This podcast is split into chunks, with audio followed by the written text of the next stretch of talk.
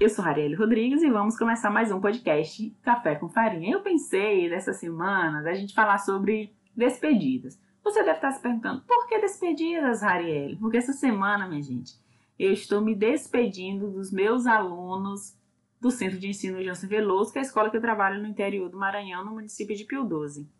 E pensar despedidas, encerramento de ciclos, também é pensar sobre o processo de ensino-aprendizagem. Afinal, nós que somos professores, em algum momento, os nossos alunos irão sair debaixo de nossas asas, né? Quem for professor do fundamental, o aluno vai para o ensino médio. Quem for do ensino médio, o aluno vai para a universidade e assim por diante. Ou não, né? Depende da escolha do aluno também. E é pensando sobre essas despedidas, esses envolvimentos que perpassam essa relação, e como que dizer até logo, a gente está acostumado dentro do processo de ensino, nós ficarmos os professores dentro do, desse contexto da escola e os alunos saírem. E nesse momento que eu estou vivenciando é os alunos ficarem e eu sair. E pensar despedida, encerramento de ciclo, é levar em consideração todo o processo de ensino-aprendizagem, as experiências construídas, as memórias estabelecidas eu nunca recebi tanta mensagem como eu recebi nos últimos dias de agradecimento do processo, de como que eu vim construindo a prática. E é importante a gente ter essas despedidas, esses encerramentos que eu queria de uma outra forma, mas no nosso processo de ensino remoto não está sendo possível.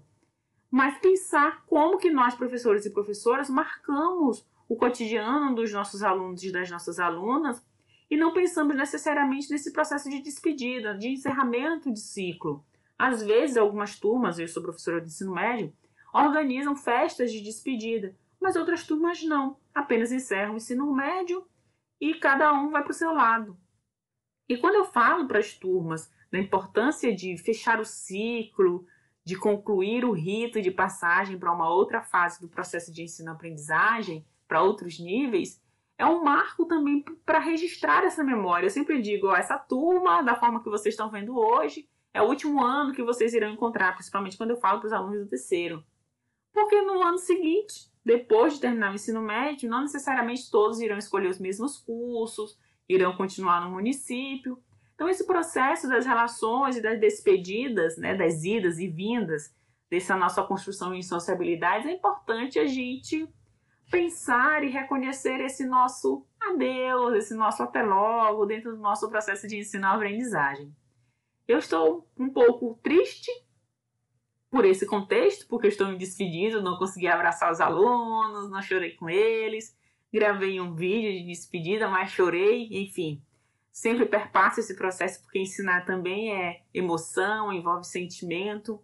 E eu te convido a pensar como foi teu processo de despedida, da saída da educação básica ou da saída do ensino fundamental, que é educação básica também, né? Mas a saída do ensino superior, da pós-graduação, como é que ficam as amizades, os relacionamentos e como é importante a gente ter essas memórias, essas lembranças. Nem todos os processos são positivos. A gente tem memória que também não é bem legal a gente estar tá lembrando dela mas são momentos importantes que modificam a nossa vida, nem que sejam aqueles que façam com que a gente pense assim, eu não quero agir, eu não quero me envolver dessa maneira.